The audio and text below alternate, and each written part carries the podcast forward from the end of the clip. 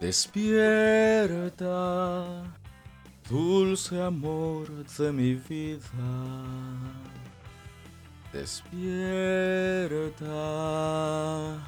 si te encuentras dormida. Muy buenos días, hoy es 10 de mayo, muchas, muchas felicidades a todas las mamás que nos escuchan. Am, este, felicidades Virginia, bueno, felicidades, feliz día, feliz día de, de- de las mamás. Gracias, gracias. Y suelo agradecer primeramente y antes que nada a Dios por la vida de todas las mamases. En plural así se dirá. Porque si no fuera por Él, pues ni nosotros podríamos ser papaces también. Pero muchas, muchas felicidades a, a todas las mamás que nos escuchan. Reciban un fuerte, fuerte abrazo de parte de la familia cozumeleña. Y este y pues que la pasen bonito. Que si no los consienten, no se preocupen, no se preocupen. Tenemos mejor consentimientos este, después.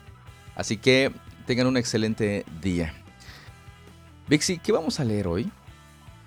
Hoy vamos a leer números 19, Salmos 56 y 57. Ando como ronca. Isaías 8, el 9 también, pero solo del verso 1 al 7. Y Santiago 2.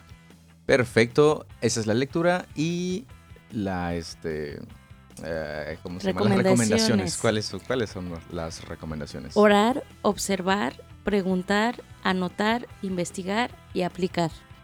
Perfecto, pues eso es lo que vamos a leer y usted ya conoce las recomendaciones y antes de iniciar nuevamente tenga un excelente día, un día bastante feliz y un abrazo de parte de nosotros. Feliz día, madre.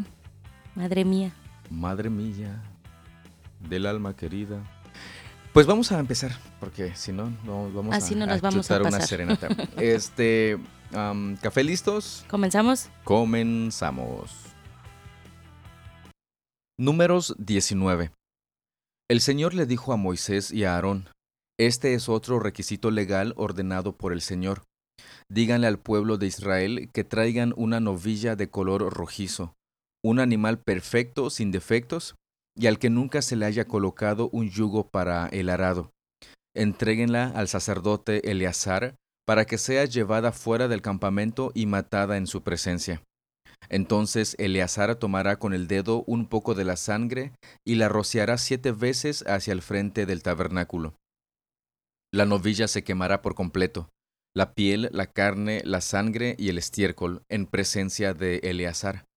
Después, el sacerdote Eleazar tomará un palo de cedro, una rama de hisopo y un poco de hilado de color escarlata, y los arrojará en el fuego donde se quema la novilla.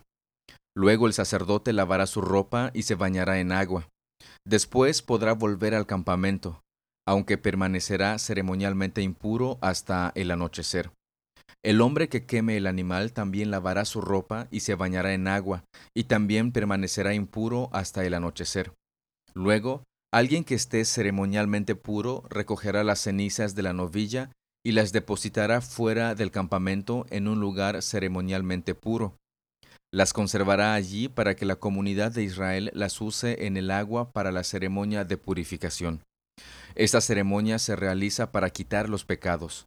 El hombre que recoja las cenizas de la novilla también lavará su ropa y quedará ceremonialmente impuro hasta el anochecer. Esta será una ley perpetua para los israelitas y para todo extranjero que viva entre ellos.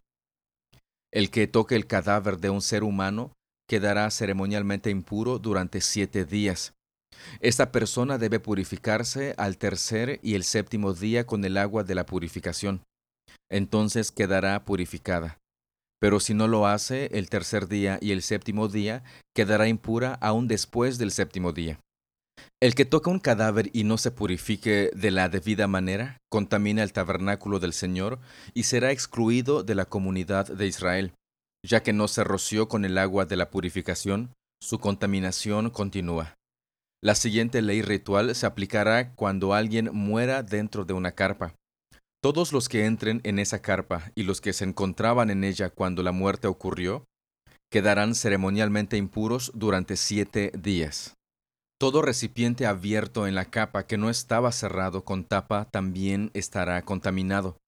Y si alguien en el campo abierto toca el cadáver de alguien que mataron a espada, o que murió de muerte natural, o si alguien toca un hueso de ser humano o una tumba, esa persona quedará contaminada durante siete días. Para quitar la contaminación, pongan en un frasco parte de las cenizas de la ofrenda quemada de la purificación y echen agua fresca sobre ellas.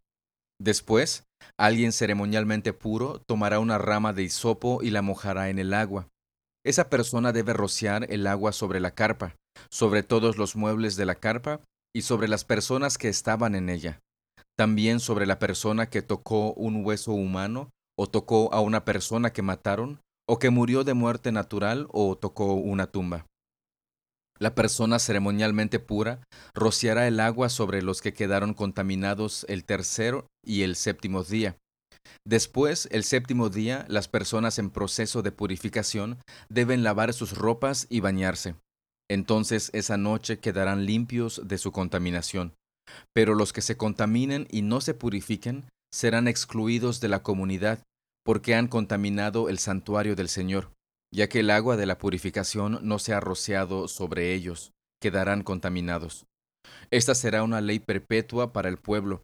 Aquellos que rocíen el agua de la purificación deben lavar sus ropas después de hacerlo, y todo el que toque el agua usada para la purificación quedará contaminado hasta el anochecer.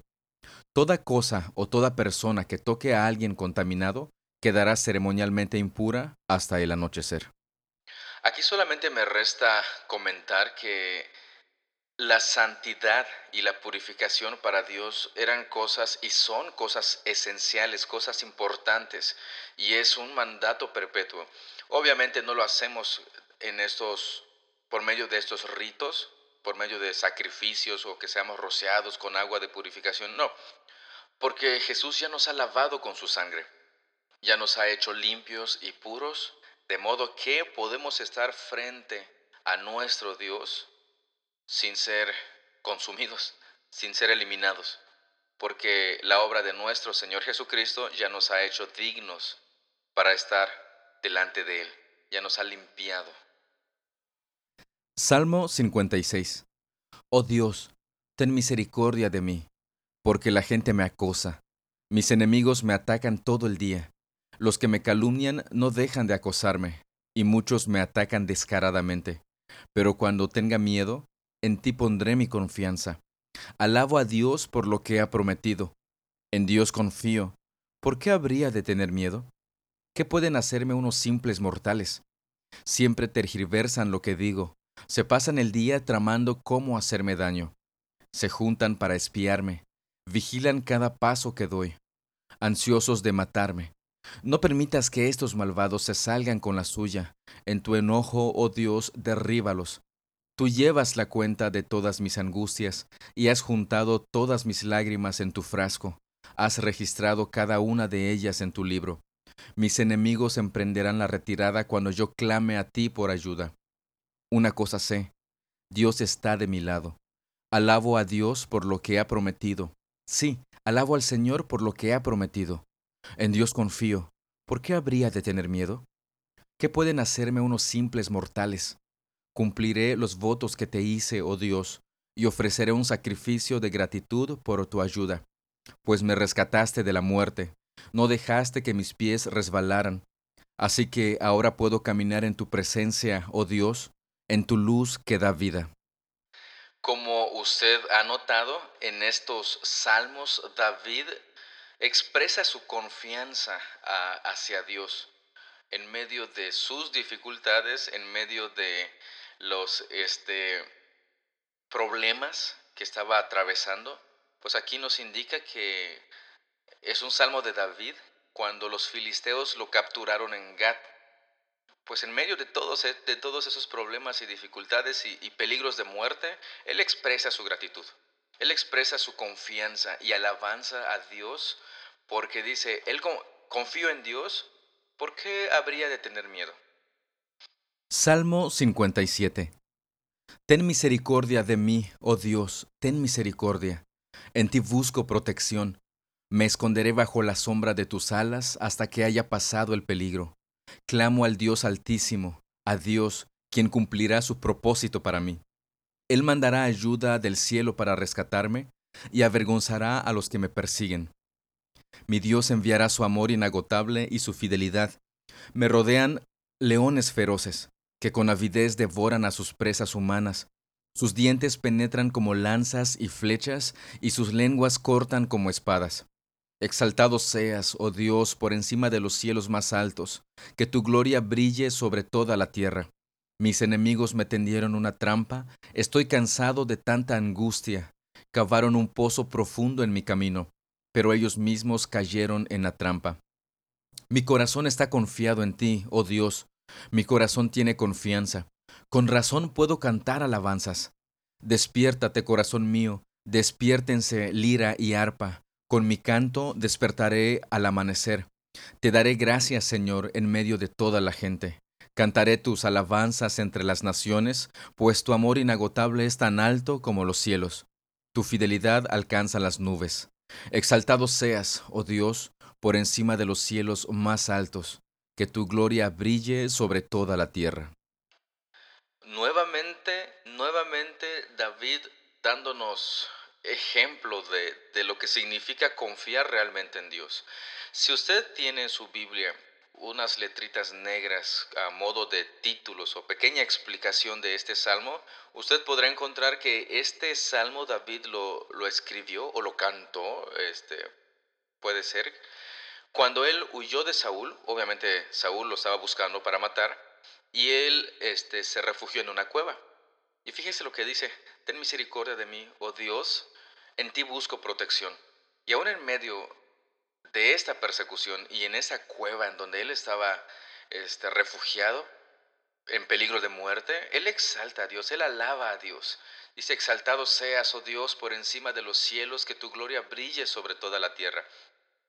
Y en el verso 9, por ejemplo, dice, te daré gracias, Señor, en medio de toda la gente, cantaré tus alabanzas entre las naciones. ¿Qué es lo que hacemos nosotros cuando nos encontramos en, en tribulaciones, en problemas, en momentos tan difíciles de nuestra vida? ¿Seremos capaces de alabarle cuando nos encontremos en esos momentos tan difíciles? Deberíamos, si real y genuinamente confiamos en Él. Isaías 8 Luego el Señor me dijo, haz un letrero grande y escribe con claridad el siguiente nombre, Majer Salal Hasbaz. Les pedí al sacerdote Urías y a Zacarías, hijo de Jeberequías, ambos conocidos como hombres honrados, que fueran testigos de lo que yo hacía. Después me acosté con mi esposa y ella quedó embarazada y dio a luz un hijo. Y el Señor me dijo, ponle por nombre Majer Salal Hasbaz pues antes de que este hijo tenga edad suficiente para decir papá o mamá, el rey de Asiria se llevará la abundancia de Damasco y las riquezas de Samaria. Entonces el Señor volvió a hablar conmigo y me dijo, Mi cuidado del pueblo de Judá es como el delicado fluir de las aguas de Siloé, pero ellos lo han rechazado. Se alegran por lo que le sucederá al rey de Resín y al rey Peca. Por lo tanto, el Señor los arrollará con una poderosa inundación del río Éufrates, el rey de Asiria con toda su gloria. La inundación desbordará todos los canales y cubrirá a Judá hasta la barbilla. Extenderá sus alas y sumergirá a tu tierra de un extremo al otro, oh Emanuel. Reúnanse naciones y llénense de terror.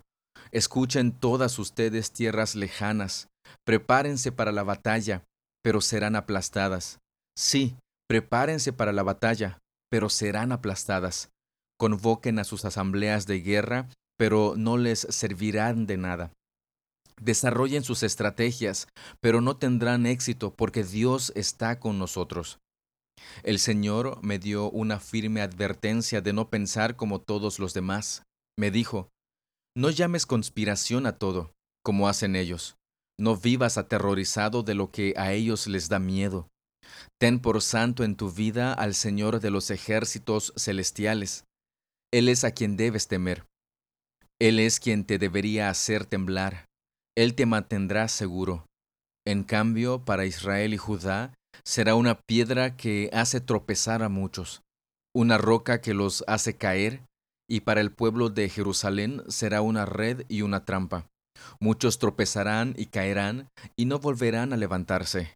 Caerán en la trampa y serán capturados. Preserva las enseñanzas de Dios, confía sus instrucciones a quienes me siguen. Yo esperaré al Señor, que se ha apartado de los descendientes de Jacob. Pondré mi esperanza en él. Yo y los hijos que el Señor me ha dado servimos como señales y advertencias a Israel de parte del Señor de los ejércitos celestiales, quien habita en su templo en el monte Sión. Tal vez alguien les diga, preguntemos a los médiums y a los que consultan los espíritus de los muertos, con sus susurros y balbuceos nos dirán qué debemos hacer. Pero ¿acaso no deberá el pueblo pedirle a Dios que lo guíe? ¿Deberían los vivos buscar orientación en los muertos? Busquen las instrucciones y las enseñanzas de Dios. Quienes contradicen su palabra están en completa oscuridad. Irán de un lugar a otro, fatigados y hambrientos, y porque tienen hambre se pondrán furiosos y maldecirán a su rey y a su Dios. Levantarán la mirada al cielo, y luego la bajarán a la tierra. Pero donde quiera que miren habrá problemas, angustia y una oscura desesperación serán lanzados a las tinieblas de afuera. Quiero comentar la última parte de este capítulo. Fíjense, dice que las personas en Jerusalén, en vez de estar buscando consejo y guía de Dios, prefieren a los médiums, a consultar a los muertos. Y aquí pues precisamente este, les está diciendo, pues busquen la, la instrucción y las enseñanzas de Dios. Pero después hace una advertencia, quienes contradicen su palabra están en completa oscuridad. Irán de un lugar a otro fatigados y hambrientos, fíjese de eso. Este, y porque tienen hambre se pondrán furiosos y maldecirán a su rey y a su Dios. O sea, una, una situación bastante terrible. Y fíjense lo que continúa diciendo. Dice, levantarán la mirada al cielo y luego la bajarán a la tierra. Por donde quiera que miren habrá problemas, angustia y una oscura desesperación. O sea, imagínese, imagínese la situación que estarán viviendo. Oscuridad total, sin esperanza, sin, sin consuelo, este, en unas tinieblas en las cuales pues parece no haber salida. Pero vamos a seguir leyendo el siguiente capítulo de los versos 1 al 7, a ver si siempre van a estar en tinieblas. Isaías 9 del 1 al 7. Sin embargo, ese tiempo de oscuridad y de desesperación no durará para siempre. La tierra de Zabulón y de Neftalí será humillada, pero habrá un tiempo en el futuro cuando Galilea de los gentiles, que se encuentra junto al camino que va del Jordán al mar, será llena de gloria. El pueblo que camina en oscuridad verá una gran luz. Para aquellos que viven en una tierra de densa oscuridad, brillará una luz. Harás que crezca la nación de Israel y sus habitantes se alegrarán. Se alegrarán ante ti como la gente se goza en la cosecha y como los guerreros cuando se dividen el botín. Pues tú quebrantarás el yugo de su esclavitud y levantarás la pesada carga de sus hombros. Romperás la vara del opresor tal como lo hiciste cuando destruiste al ejército de Madián. Las botas de los guerreros, y los uniformes manchados de sangre por la guerra serán quemados, serán combustible para el fuego. Pues nos ha nacido un niño, un hijo se nos ha dado. El gobierno descansará sobre sus hombros y será llamado Consejero maravilloso, Dios poderoso, Padre eterno, Príncipe de paz. Su gobierno y la paz nunca tendrán fin. Reinará con imparcialidad y justicia desde el trono de su antepasado David, por toda la eternidad. El ferviente compromiso del Señor de los ejércitos celestiales hará que esto suceda. Después de un panorama totalmente desolador con el que concluye el capítulo 8, en este capítulo 9 da esperanza. Dice que no siempre va a ser así, sino que el pueblo que camina, en oscuridad verá una gran luz y los que viven en esta tierra de densa oscuridad brillará una luz. Y creo que el versículo más conocido es el verso 6 y 7. Dice, pues nos ha nacido un niño, un hijo se nos ha dado.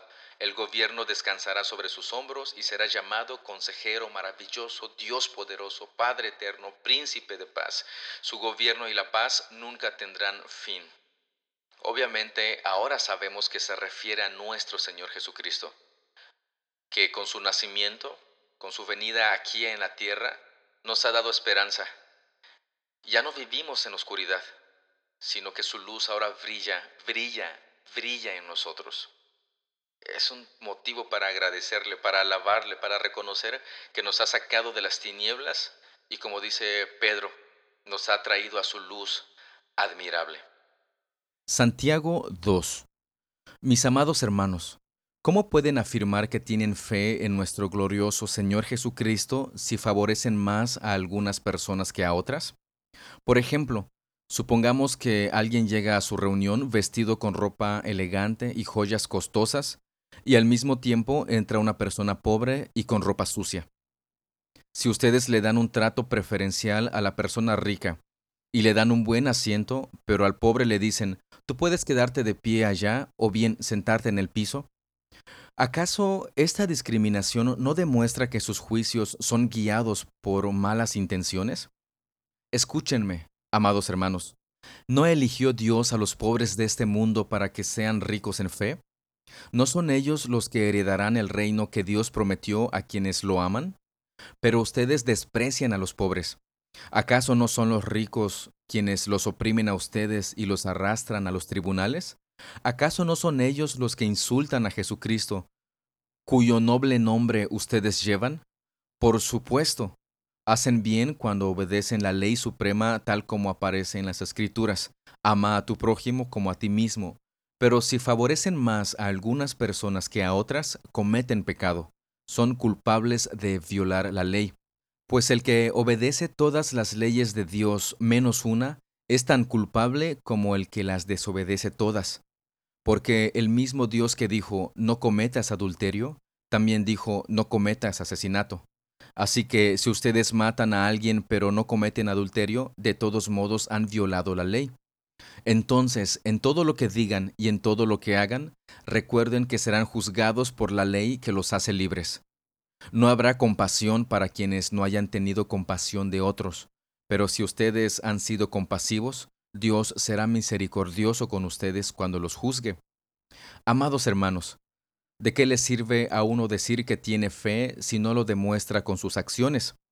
¿Puede esa clase de fe salvar a alguien? Supónganse que ven a un hermano o una hermana que no tiene qué comer ni con qué vestirse, y uno de ustedes le dice, Adiós, que tengas un buen día, abrígate mucho y aliméntate bien, pero no le da ni alimento ni ropa, ¿para qué le sirve? Como pueden ver, la fe por sí sola no es suficiente, a menos que produzca buenas acciones.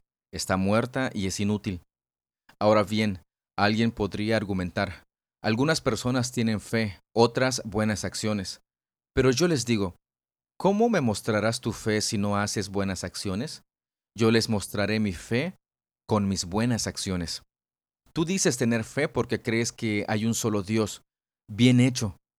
Aún los demonios lo creen y tiemblan aterrorizados. ¡Qué tontería! ¿Acaso no te das cuenta de que la fe sin buenas acciones es inútil? ¿No recuerdas que nuestro antepasado Abraham fue declarado justo ante Dios por sus acciones cuando ofreció a su hijo Isaac sobre el altar? Ya ves, su fe y sus acciones actuaron en conjunto. Sus acciones hicieron que su fe fuera completa. Y así se cumplió lo que dicen las Escrituras. Abraham le creyó a Dios y Dios lo consideró justo debido a su fe. Incluso lo llamaron amigo de Dios. Como puedes ver, se nos declara justos a los ojos de Dios por lo que hacemos y no solo por la fe. Raab la prostituta es otro ejemplo. Fue declarada justa ante Dios por sus acciones cuando ella escondió a los mensajeros y los ayudó a regresar sin riesgo alguno por otro camino. Así como el cuerpo sin aliento está muerto, así también la fe sin buenas acciones está muerta. Pues aquí ya hemos leído bastante, bastantes veces la palabra fe y la palabra acciones. ¿Y qué es lo que nos está mostrando aquí el autor, Santiago? Pues que podemos nosotros caer en el error, en el pecado de creer que porque yo tengo mucha, mucha fe, y quizá en un, en un entendimiento equivocado de lo que realmente es la fe, y no vivir en función de lo que estoy profesando, no vivir en función de mi fe. Es lo que hemos estado mencionando anteriormente. Si no tenemos esta fe genuina y real, no podremos tener buenas acciones. No podemos separar la una de la otra. Las buenas acciones o las buenas obras son resultado de nuestra fe. Alguien pudiera también decir, oye, pero es que este, es una persona buena, noble y que no cree en Dios.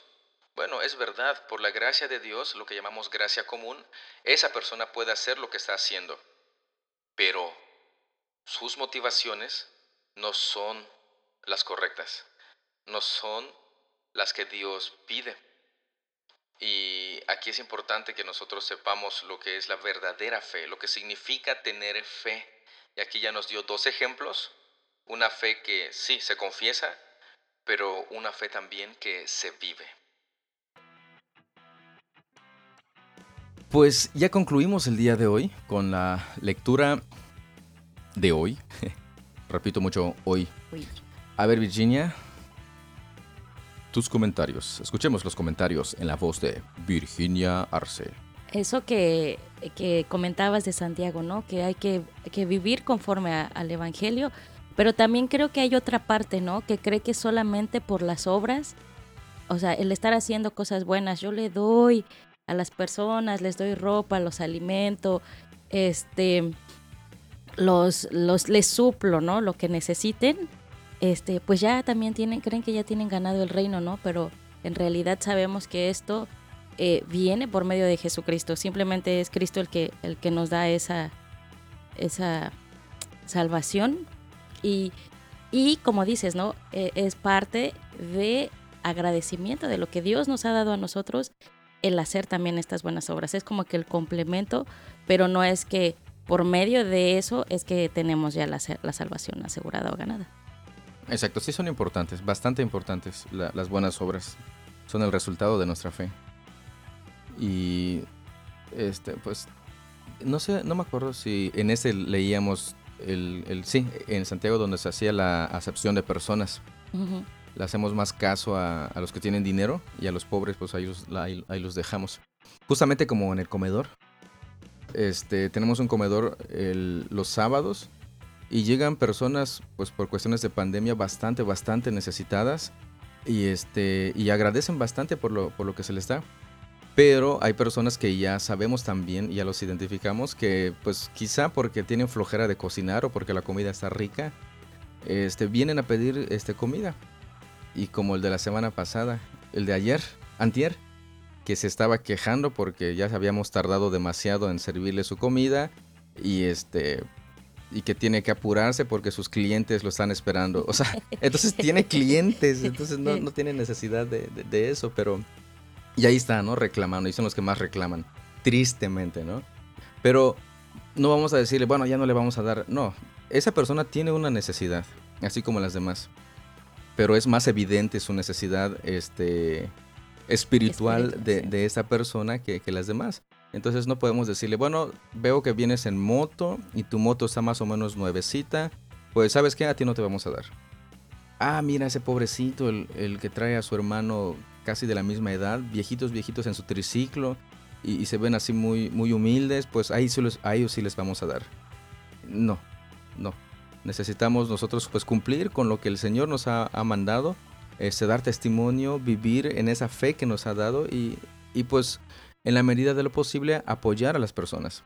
Así sean los necesitados realmente de, comida, de alimento. Y como los necesitados no de comida, quizá porque tienen trabajo, clientes, pero sí necesitados de, Dios en su vida para que cambie, cambie su, corazón. Entre varias experiencias que hemos tenido ahí en, en el famoso comedor. Comedor. Que ha sido una experiencia bastante interesante de santificación para, para, nosotros, y para los hermanos que también nos, están apoyando en, esto. Pues definitivamente no podemos separar la fe de las buenas obras.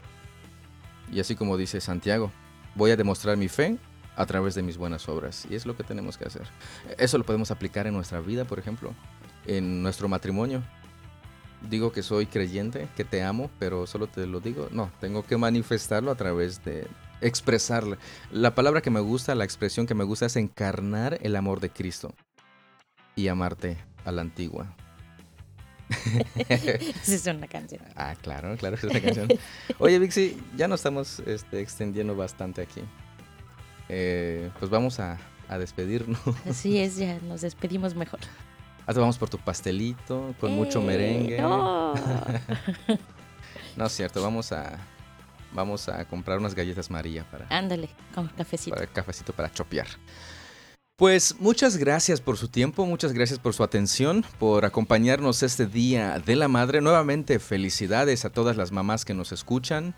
Este, A mi abuelita y a mi tía Yoyi, eso te iba a decir, tía Yoyi, abuelita, suegra, Mami, este, ¿quién, qué, qué más mamás nos escuchan? Este, Silvia. Silvia, Ángela, eh, ay, este, este, Zoila. mm, Y no sé qué otras, al menos las que tenemos aquí cerca y, y las conocemos, que sabemos que si nos escuchan, pues felicidades. Y si usted nos escucha y no sabemos que nos escucha, igual felicidades, un abrazo. Pásasela bastante, bastante, bastante bien, rico y, y pues nos vemos mañana. esperamos nuestro regalo para el Día de Padres. Cierto. cuídese un montón, cuídese un montón, seguimos en contacto, Dios lo bendiga, Hasta mañana. hasta luego.